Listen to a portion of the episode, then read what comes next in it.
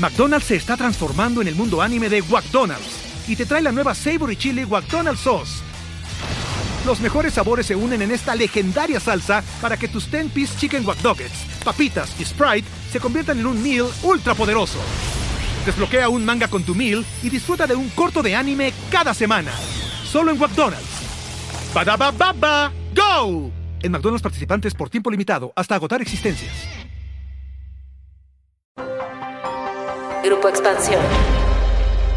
¿Cuántas veces hemos escuchado la palabra inversión? que punto dinero a trabajar, que está más seguro debajo del colchón, porque debajo del colchón pierde poder adquisitivo. Pero, ¿qué más sabemos? Si eres de los que ya tiene su dinero invertido, pues no tienes mayor problema. Pero si no lo has hecho, en este episodio te vamos a dar algunos consejos y una muy buena orientación para que puedas dar tus primeros pasos en el maravilloso mundo de las inversiones. Cuéntame de economía. La actualidad de la vida económica de México y el mundo sin tanto rollo. Cuéntame de economía.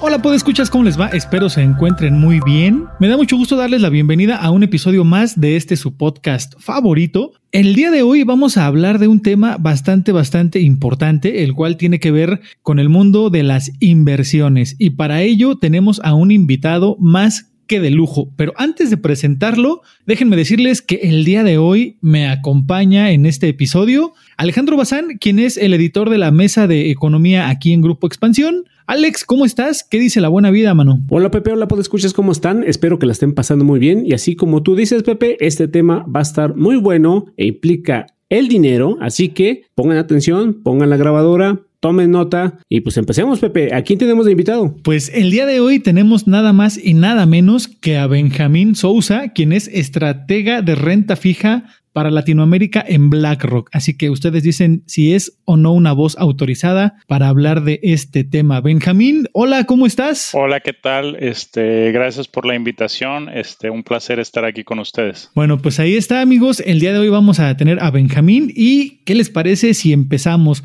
Y bueno, Benjamín, sabemos que eh, hablando de inversiones hay un abanico enorme de opciones, pero ¿cómo ves si empezamos por lo básico. ¿Por qué no nos cuentas, nos explicas qué es una inversión? Sí, claro, yo creo que este, o sea, siempre pensamos en esta, en esta idea muy compleja de lo que son las inversiones, pero al final del día puede ser algo súper sencillo, ¿no? O sea, pensamos en el ahorro simplemente como tenemos algo de dinero en una quincena o lo que sea y separamos una parte, si separamos esa parte y la dejamos adentro de, nuestras casas, abajo de nuestros colchones, ese dinero lo único que va a pasar es que va a perder capacidad de compra, ¿no? En la medida que hay inflación y otras cosas, este, no te va a alcanzar para lo mismo dentro de uno, dos, tres, cuatro, cinco años. Entonces, las inversiones es simplemente el agarrar este pequeño pedazo de ahorro que obtuvimos, ¿no? Del que estábamos platicando y ponerlo a trabajar. Eso es todo. ¿no? Esa es un poco la, definición básica. Puede ser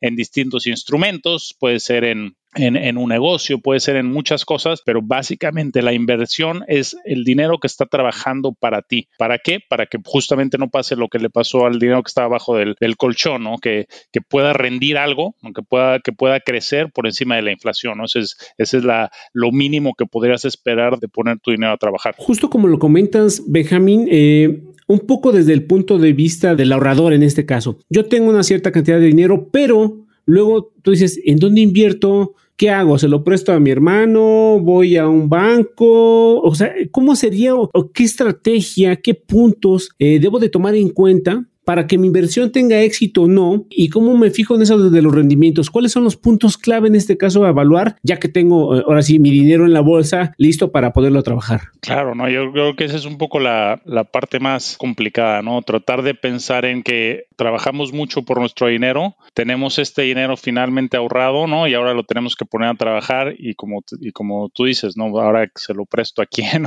o en qué lo pongo a trabajar. O me lo gasto, ¿no? Porque luego ya ves que hay gente que dice, no, pues gástatelo, así, pero como no, no, no tengo las, las opciones para tomar la, la decisión correcta. al, final del día el, el ahorro ¿no? Es, es, consumo futuro. O sea, en algún punto eh, eh, te, lo vas a consumir, pero lo que quieres es que te alcance un poco para más, ¿no? Esa es un poco la, la idea de, de, la inversión. Estamos pensando en, en, gastos que van a ser mucho más fuertes, o sea, piensa en la, en la universidad de tus hijos, ¿no? O en, eh, o en el retiro, o en, o en estos, en que quieres comprar tu primer auto, en, todos estos, o sea, que vas a tener que ahorrar poco a poco para poder hacer ese consumo más grande, ¿no? Entonces, un poco mientras estás ahorrando para, para que te ayude ayude a empujar un poco ese, ese, carrito del, del ahorro, eh, es, es para lo que se ponen las inversiones. Yo creo que hay varios riesgos cuando estás invirtiendo, ¿no? El primer riesgo es si se lo presto a, al vecino, si me lo va a pagar de regreso o no. No, pero es lo mismo si se lo presta al vecino o que si lo presta a una compañía o se lo presta al gobierno de México. ¿no? claramente hay un, nivel de riesgo distinto cuando estás haciendo esa misma operación de, ok, te presto mi dinero este, y, espero que me lo pagues. O sea, claramente hay, un espectro de, riesgo de que te lo paguen o no de regreso. Este, cuando estás pensando en, en todos estos instrumentos financieros, pues vas a, va a haber cierto nivel de riesgo que pues, va a ir en línea el, nivel de riesgo que estás tomando cuando estás comprando una compañía, acciones de una compañía muy pequeña que apenas está este, eh, empezando a, salir a bolsa, pero que de repente se convierte en Google, pues obviamente había riesgo de que no funcionara el, el negocio, pero eventualmente pues este eh, fue una decisión muy, muy acertada. Entonces yo creo que al final del día es, es simplemente evaluar las opciones. Ahora, ¿qué es lo que pasa? Cuando tú eres un experto en analizar inversiones, pues obviamente te puedes poner a analizar cada una de estas opciones y, y, determinar qué es lo que te ofrece el mejor rendimiento futuro posible, ¿no? Cuando tú eres un doctor o cuando esa no es tu área de especialidad, pues un poco lo que, lo que se recomienda pues es eh, acercarse a los expertos, ¿no? A la gente que se dedica a eso y ahí instrumentos que hacen un poco eso por ti, ¿no? O sea, tú puedes comprar un portafolio que alguien ya lo está administrando, lo está manejando, lo está invirtiendo en diferentes acciones o en diferentes bonos, este, y, te, hace mucho de ese trabajo de, de, qué, qué, tengo que escoger específicamente para, para ver este, cómo obtengo este mayor o menor rendimiento, ¿no? Del que estás hablando. Oye, Benjamín, ahorita tocaste unos puntos muy importantes. El riesgo, el, una buena asesoría en caso de que no seas un experto, pero tú, ¿qué nos recomiendas a todos aquellos que en la vida hemos eh, puesto nuestro dinero a trabajar en, esto de las inversiones?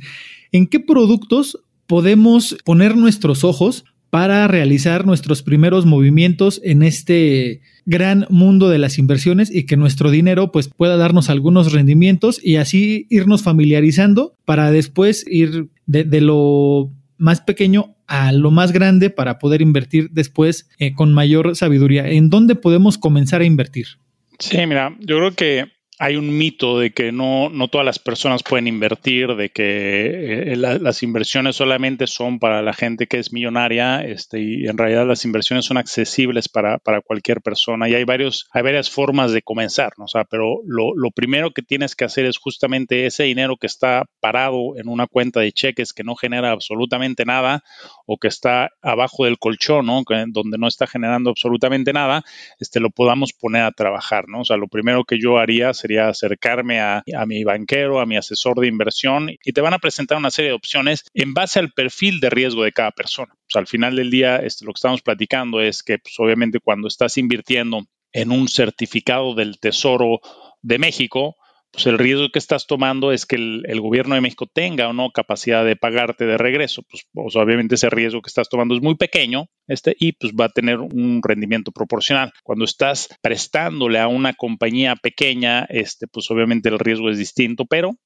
en línea con eso va a ir, va a ir algo este, de, rendimiento adicional. Entonces, lo primero que yo haría sería eso, ¿no? Acercarme con, con un experto y, tratar de ver cuáles son las opciones que tengo a la mano, ¿no? Ya lo más simple, ¿no?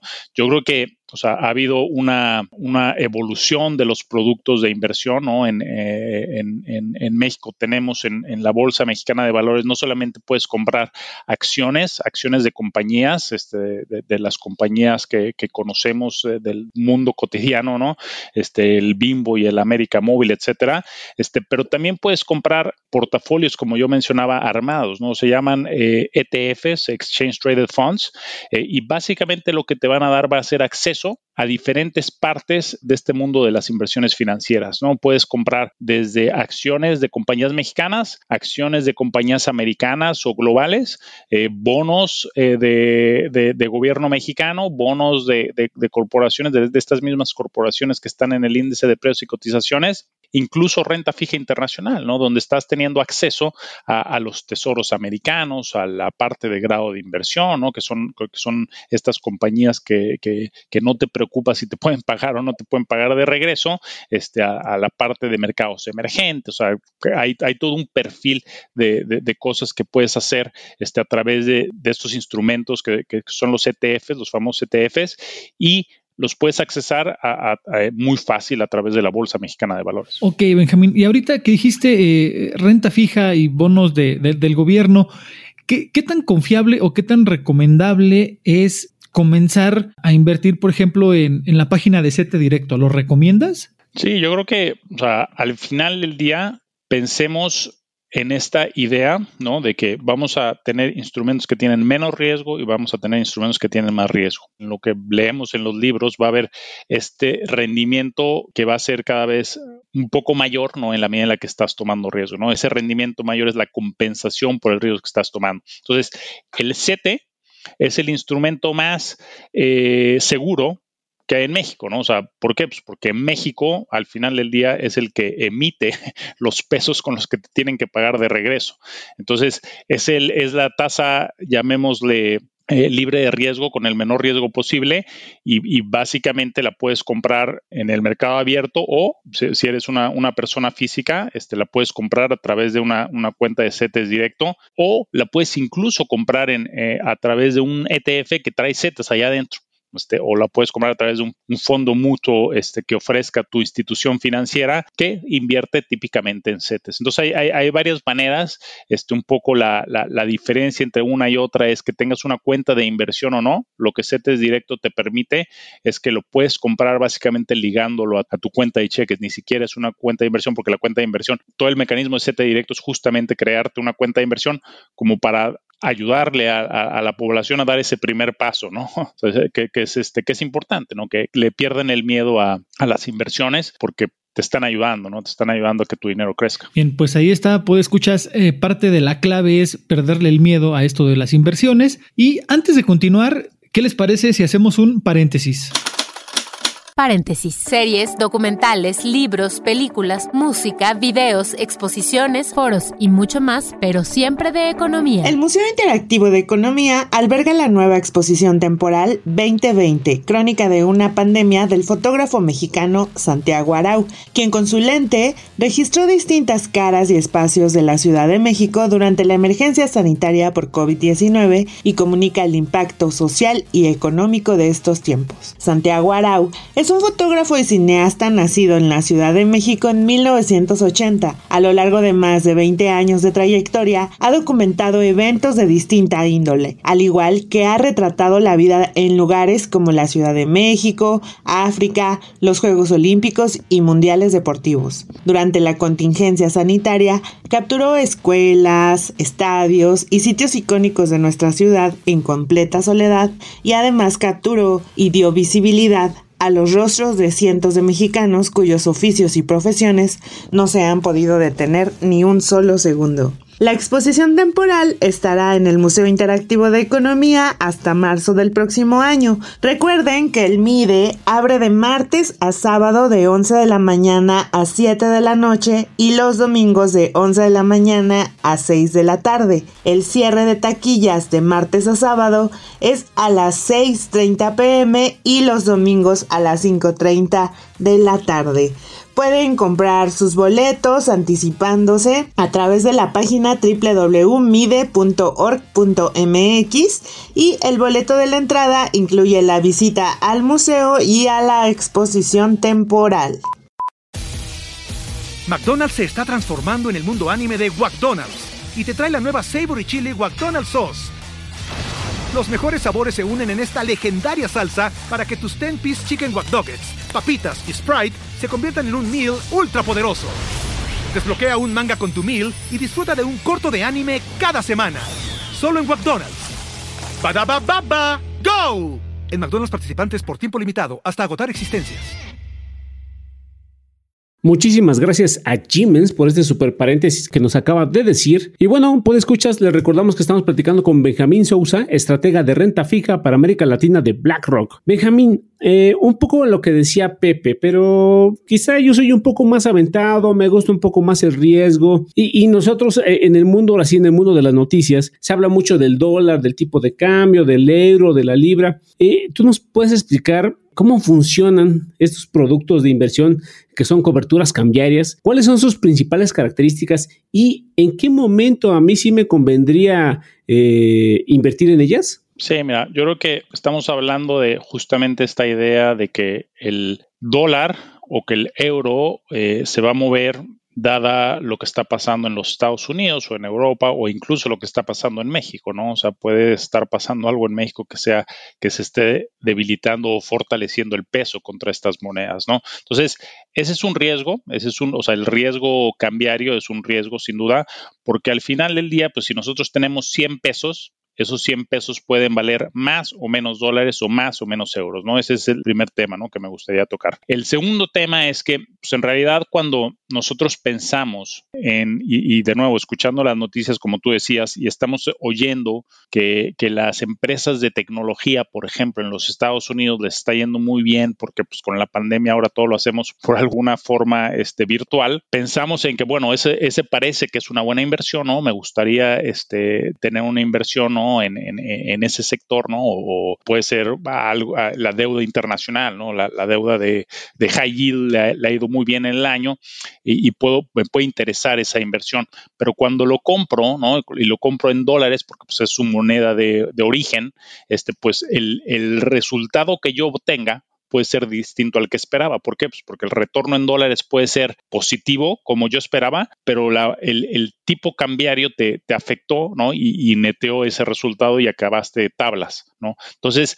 un poco lo que los productos de cobertura cambiaria te, ayudan es justamente a separar estas dos cosas, ¿no? De nuevo, al, ejemplo, ¿no? Las, compañías americanas han pagado 12% este año. No me preocupa si el, tipo de cambio se fue para arriba o para abajo en este producto, pues debería de pagar algo similar al 12%, ¿no? Entonces, es esta cobertura cambiaria que se oye como un término medio, medio, medio complejo y medio este, eh, que nos espanta, pero en realidad lo que hace es que justamente te permite aislar este, es uno de los riesgos principales, que es el riesgo cambiario. Entonces, como funciona es muy simple. Lo que, lo que hacemos, eh, o lo, que hace el instrumento que tú lo compras y esto ya está armado, alguien se encarga, en profesional se encarga de, de hacer todo esto que te voy a describir, pero básicamente lo que haces es que, y voy a irme a un ejemplo muy sencillo, vas y compras tesoros americanos de corto plazo, ¿no? algo que es súper seguro, ¿no? O sea, hablando de este eh, activo libre de riesgo en, México, que es el CETE, en Estados Unidos el equivalente de ese activo libre de riesgo es el TIBIL, ¿no? O sea, es,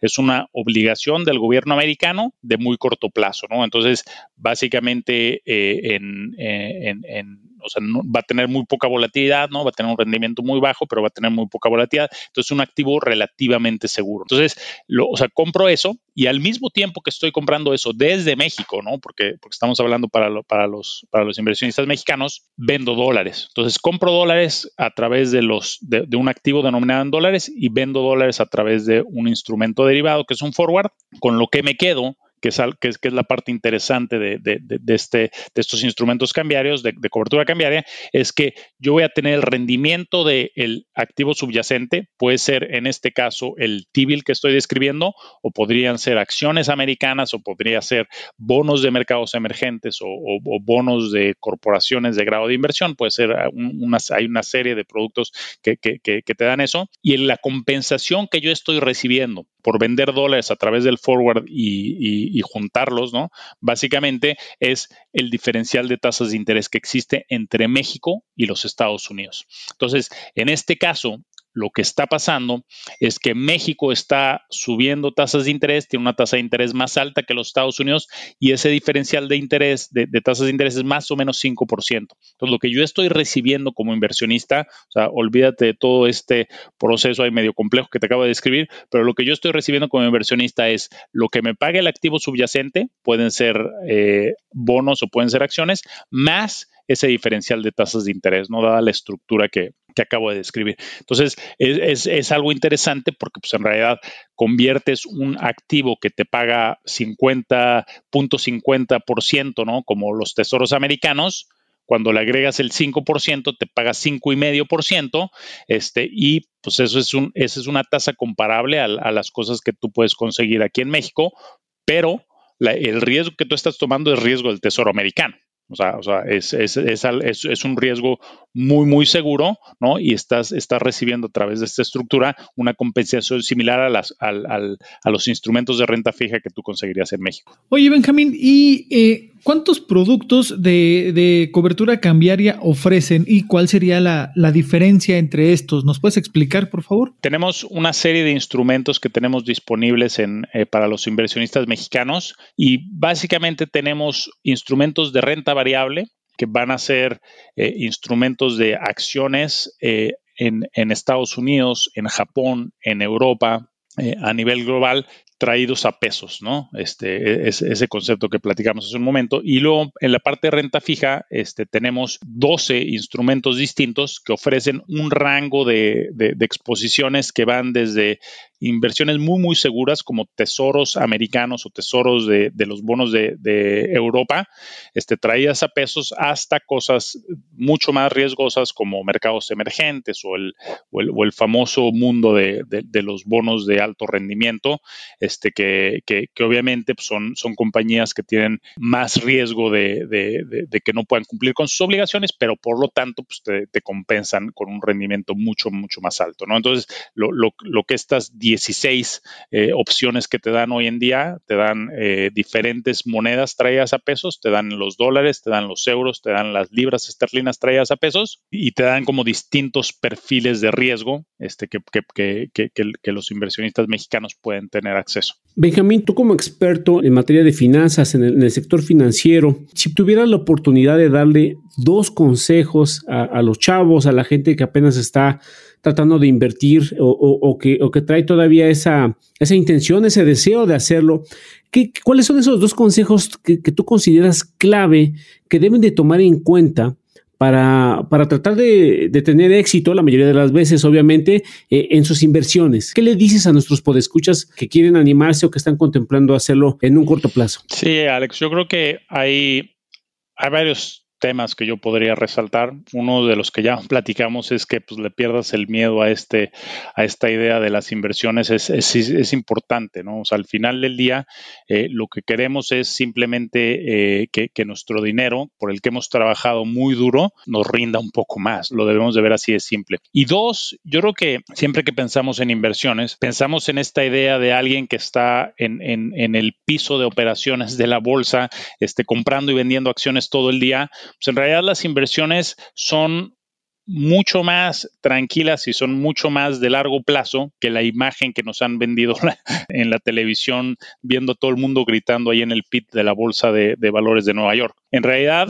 o sea, pensemos en, en, este, en este índice que habíamos platicado hace un momento del, del S&P 500, ¿no? que son las 500 compañías más grandes de, de, de, Estados Unidos. Se cambia ese índice una vez al año. El S&P, ¿no? que es el dueño de ese índice. Es el Standard Poor's 500, ¿no? Exactamente, el Standard Poor's decide cuáles son las, las 500 compañías más grandes. O sea, las compañías crecen, se, reducen, el precio de las, acciones sube, baja, este, pero no lo están cambiando todos los días. Todos los días podrías hacer el cálculo y, comprar y vender y, o sea, y estar actuando todo el día como estos este, famosos este, eh, traders que están ahí en el piso. Pero en realidad, o sea, como es un instrumento, o sea, como la idea del S&P 500 es que, que sea un instrumento para, para inversiones de largo plazo, solamente se cambia una vez al año. O sea, una vez al año alguien decide, bueno, o sea, vamos a contarle, vamos a ver dónde están, ¿no? Y vamos a ver cuáles son las 500 y las que estaban abajo y probablemente saquemos algunas porque las de abajo crecieron lo suficiente como para entrar, ¿no? Y, desplazaron a unas cuantas más.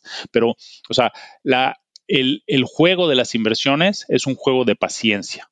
O sea, Nadie se va a hacer rico de la noche a la mañana este, invirtiendo en instrumentos financieros o no debería de pasar eso. el instrumento financiero te va a dar cierto rendimiento que va a valer la pena en el muy largo plazo En el largo plazo, el promedio de, rendimiento de la Bolsa Mexicana de Valores es 10%. Este, pues, sí, va a haber un año en el que sea más, va a haber un año en el que sea menos, pero en el largo plazo ese 10% va a ser relativamente estable. Pasa lo mismo con el S&P 500, que es más o menos 8%. Entonces, vas a encontrar estas estabilidades, ¿no? En el que un año a lo mejor te fue un poco mejor, un año te fue un poco peor, y en el promedio más o menos vas a quedar ahí.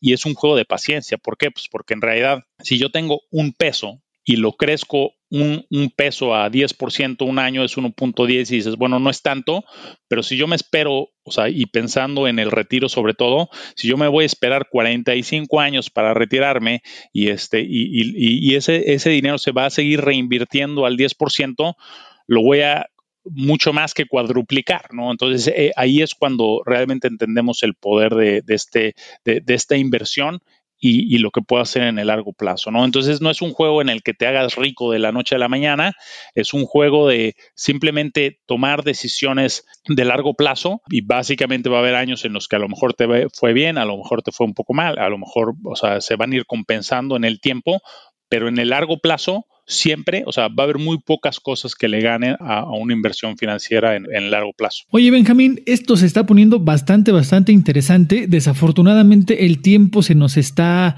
acabando. ¿En, dónde puede la gente ponerse en contacto con ustedes en caso de que quieran saber más de esto de las inversiones y de poner a trabajar el dinero? Sí, mira, yo creo que la forma más sencilla es a través de nuestra página en México, ¿no? Que es blackrock.com diagonal MX.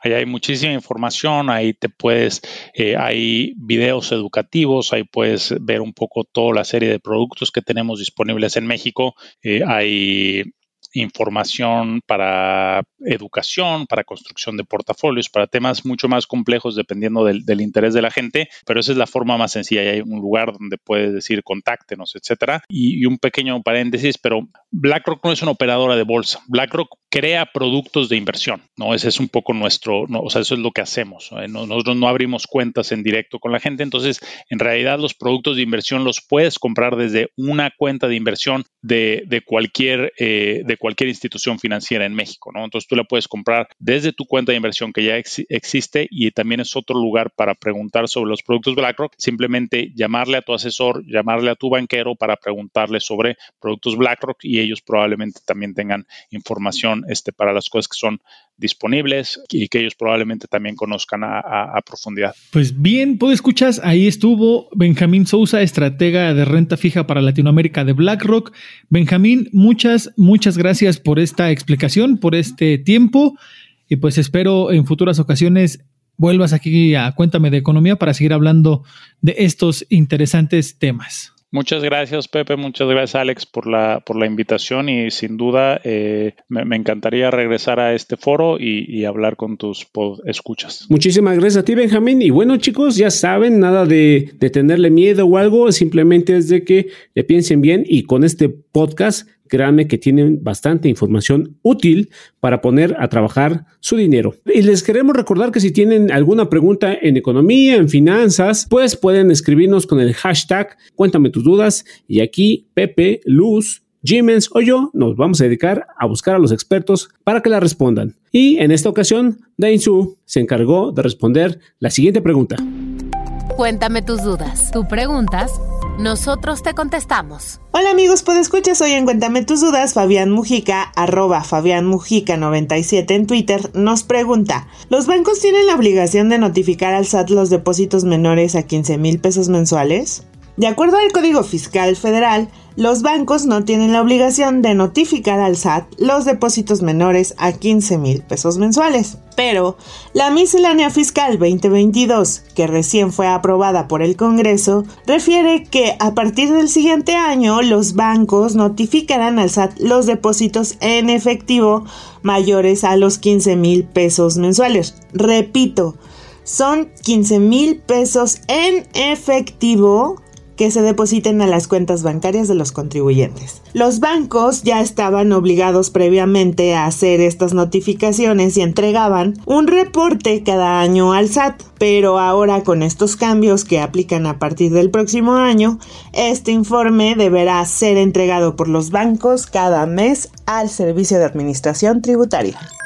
Y bueno, pues escuchas, este podcast ha llegado a su fin. Podéis ir en paz. Hasta la próxima. Cuéntame de economía, un podcast de Grupo Expansión. Judy was boring. Hello. Then Judy discovered chumbacasino.com. It's my little escape. Now Judy's the life of the party. Oh, baby, Mama's bringing home the bacon. Whoa. Take it easy, Judy. The Chumba life is for everybody. So go to ChumbaCasino.com and play over 100 casino style games. Join today and play for free for your chance to redeem some serious prizes. ChumbaCasino.com. No purchase necessary. Void where prohibited by law. 18 plus terms and conditions apply. See website for details.